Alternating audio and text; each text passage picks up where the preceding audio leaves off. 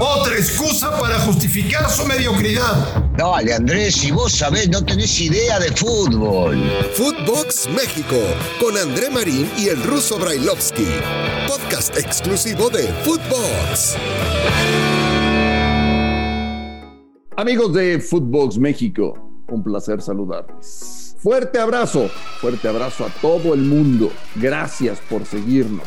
Gracias por escucharnos. En compañía del señor Daniel Alberto Brailovsky, vámonos con un tema delicado, delicado. ¿Y ahora qué te vas a parecer, Marín, por el amor de Dios? ¿Con qué te vas a salir hoy?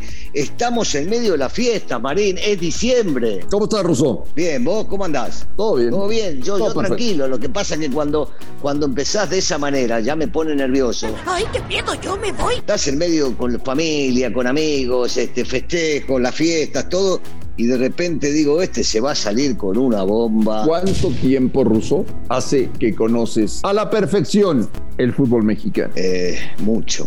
No quiero, no quiero decirte el tiempo porque tiene que ver con mi edad, Marina, así que me lo voy a guardar. Ese es un verdadero hombre. Pero mucho más, varias décadas. Te conoces el fútbol cancha, te conoces el fútbol escritorio, te conoces el fútbol periodismo, te lo conoces de arriba abajo. De arriba Eh, abajo. Afortunadamente sí, sí, sí, afortunadamente sí, porque, porque este país me acogió y realmente tuve la oportunidad de hacer varias cosas, sigo teniendo la oportunidad de hacer varias cosas, eh, y, hay, y hay cosas buenas y muchas cosas no. Incluso estamos cerrando el 2021. El fútbol mexicano. Es el tema de hoy y la pregunta de hoy. El fútbol mexicano atraviesa el peor momento de su historia. Y atraviesa, si no el peor, uno de los peores momentos, sí. Porque me quiero imaginar que en el momento que me estás diciendo esto vas a empezar a evaluar diferentes puntos y no nos quedaremos solo en uno, por ejemplo selección, o no nos quedaremos solo en uno, por ejemplo Liga MX o expansión, sino que vas a querer tocar varios de ellos por, varias, por varios lados, ¿no? Pero sí, es uno, es uno de los momentos más, más complicados, más difíciles, sí. ¿Qué está mal? Hay muchas cosas. ¿Y por dónde querés que empecemos? Por donde te dé la gana. Bueno, ¿eh? va- vamos, a empezar, vamos a empezar con algo que, que- que a mí me, me- me fastidia y me fastidia mucho. Que, que no se priorice el deporte a lo económico. Pero bueno, esto es algo de toda la vida. Y, y en este caso en particular, nació hace muy poquito, el tema de no descenso y no ascenso. Para mí eso es terriblemente perjudicial para el deporte. Cuando hablo del deporte, hablo en exclusiva de los futbolistas, de los técnicos, de los preparadores. Porque todos los que estamos involucrados, hoy no estoy, estoy afuera igual que vos, pero dentro de una cancha de fútbol, y hablo de entrenamiento, uno se pone a pensar, ¿para qué? ¿Cuál es la preparación del día a día? El partido del fin de semana. ¿Y cuál es el motivo de la preparación para el fin de semana? Dependiendo del equipo. Y es tratar de salir a ganar y sacar un buen resultado. Y si es así, el comienzo de la participación del futbolista en un entrenamiento para llevarlo a la cancha, esto tiene que derivar en lograr algo, algo. Vamos a buscar la meta. ¿Y cuál es la meta? Para algunos, la meta es levantar la copa. Para otros, la meta es llegar a una liguilla. Para otros, la meta es no descender liga. Y hablo de la primera. Cuando voy a la liga de abajo, es exactamente lo mismo. Una salir campeón y tengo la posibilidad de ascender. Otra es pelear abajo porque no tengo un equipo con mucho talento y no tener que descender. Y me voy a la tercera liga y así consecutivamente. Y entonces lo que hacen es matar al deporte porque no se concibe, o yo no consigo, un deporte para jugarlo por jugarlo y sobre todo cuando es profesional y es de paga, y no tener ninguna consecuencia de lo que estoy haciendo, Marín. No sé si me explico con este tema.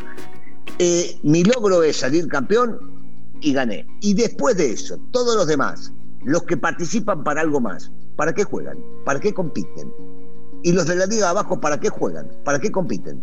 Si ya no puedo ascender y lograr mi meta, y ya no desciendo y no peleo por eso y juego tranquilo. Y bueno, todos los quincenas voy y cobro el chequecito que me den y se acabó el tema. Ruso, con los datos en la mano, con los números en la mano, ¿se ha dejado de consumir fútbol en México?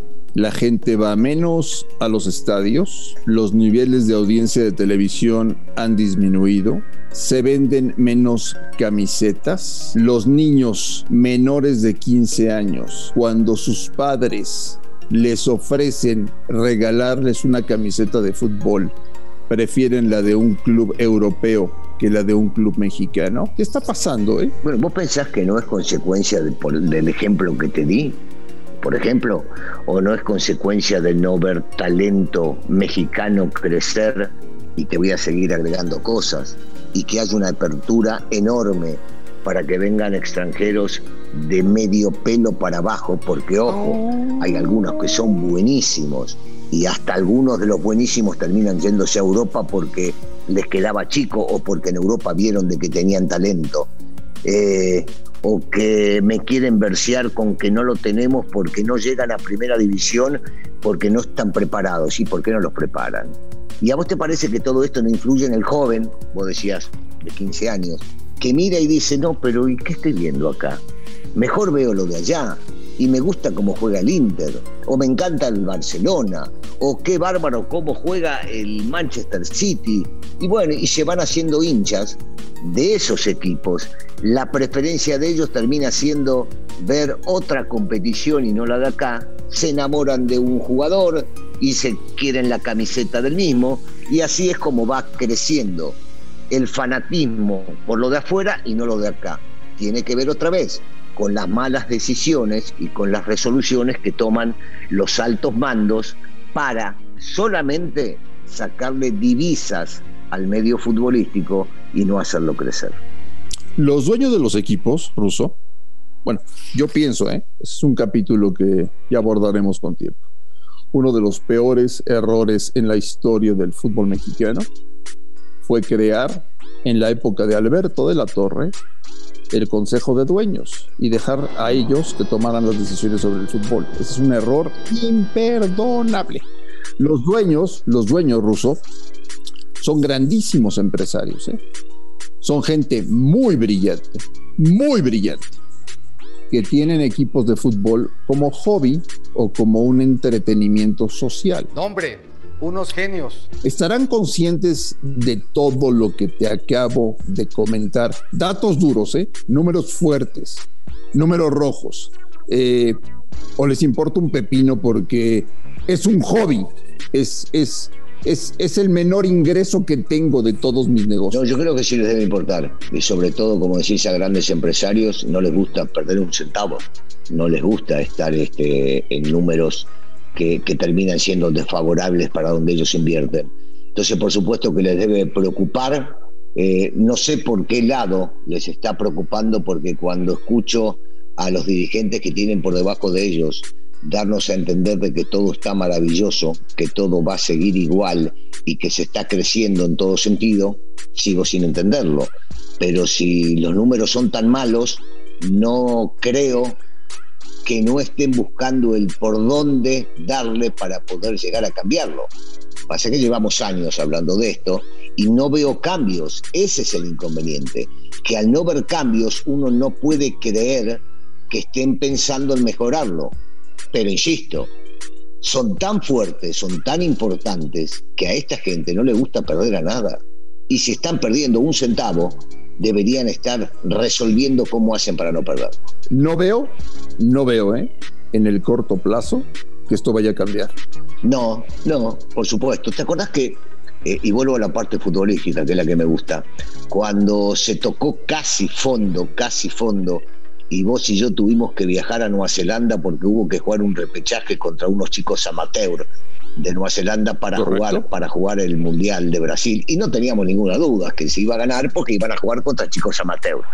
Eh, en ese momento decíamos y fuimos hablando con varios compañeros y otros de otras televisoras, radios y demás enviados especiales que viajaron con nosotros a Nueva Zelanda y decíamos, bueno, ahora sí van a cambiar. Seguramente van a pensar y van a intentar hacer algo nuevo porque Por suerte se termina calificando al Mundial, pero se llegó a lo más bajo que se podía llegar, entrar por la puerta de atrás ese Mundial. ¿Pasó algo, Marín? No. Y entonces, entonces cuando hablamos de ese el peor momento, y no sé si este es el peor momento, como te dije en un principio, o aquel fue el peor momento, o todavía no hemos llegado al peor momento, porque todo sigue igual y los cambios solamente son pensando, eh, pensando perdón, en cómo generamos lana. Y lo has visto con los partidos moreros, los de medio pelo, los de morondanga, le digo yo, que se juegan en Estados Unidos. Hay que generar, hay que vender, no importa contra quién y con quiénes vamos. Nosotros tenemos que generar plata. Pero si aquí va a ser el mundial ruso, Sí. ¿cómo es posible que, que les importe tan poco y que le entiendan tan poco al negocio? Yo, yo, yo estoy en eso, estoy en desacuerdo. Yo creo que sí le entienden al negocio. Sí le entienden al negocio. Algo que nosotros no podemos dilucidar ni estamos entendiendo es por qué pasa lo que pasa y por qué no hay cambios con esto que está pasando. Eso es lo que nosotros no entendemos y posiblemente ellos se rían de nosotros volviendo a hablar del tema, tratando de encontrarle la vuelta y nunca encontrándosela, porque para ellos todo está muy claro. Pero entonces, Ruso, hoy, en diciembre del 2021, podemos decir que de todo lo que te ha tocado vivir en el fútbol mexicano, ¿estamos en el peor momento? Insisto, yo no sé si es el peor, Andrés, porque te mencioné eh, cuando, cuando a México le tocó llegar por la puerta de atrás al Mundial de 2014, que lo terminó rescatando Herrera y haciendo un Mundial normal, normal. Previo al viaje y durante el viaje, antes de jugar allá, en Oceanía, imaginábamos que se había tocado fondo, que era el peor momento y que se iba a cambiar. Y no lo hubo. Hoy que han metido este, la regla, que quitaron la regla del 21-11, que se permite traer 10 o 11 extranjeros, que no le dan participación a los jóvenes, que quitaron el descenso y, y abolieron el ascenso. Uno dice, sí, es un desastre, esto es un desastre, pero yo no sé si esta es peor que la otra, ¿eh? Cuando cambiaste tres técnicos, cuando a uno como Buse lo pusiste un día y medio a trabajar, cuando el flaco Tena tuvo que dirigir un partido, cuando el Chepo se lo tenía que haber echado 500 días antes, cuando sufriste y llegaste de culo, llegaste al Mundial por lo que te tocó, entonces no sé, no sé si es esta o aquella, o todavía no vimos la peor. Señor Brailovsky, le deseo que pase un excelente día. Sí, me dejaste bárbaro ahora con este tema, divino me dejaste. Si quieres, evadimos la realidad y nos ponemos como, como Miquel y como John. Todo es perfecto, todo es limpio, todo es maravilloso. Sí. no, no, no puedo. No puedo, no puedo. No, no. No es para mí eso, no es para mí. Es para mí. Alguna vez te dije, no puedo estar dentro del fútbol por lo mismo. Yo digo lo que pienso, no me voy a dejar manotear, ni mandonear, ni hacer cosas por, por gente que está queriendo manejar el fútbol como no se debe. No, no, no. No, no, sigamos hablando, sigamos, digo. Nosotros vamos a seguir diciendo lo que pensamos, no hay ninguna duda. A nombre de Daniel Alberto Brailovsky y de André Marín, esto fue Footbox México. Gracias por escucharnos, un fuerte abrazo y estamos en contacto el día de mañana. Footbox México, un podcast con André Marín y el ruso Brailovsky, exclusivo de Footbox.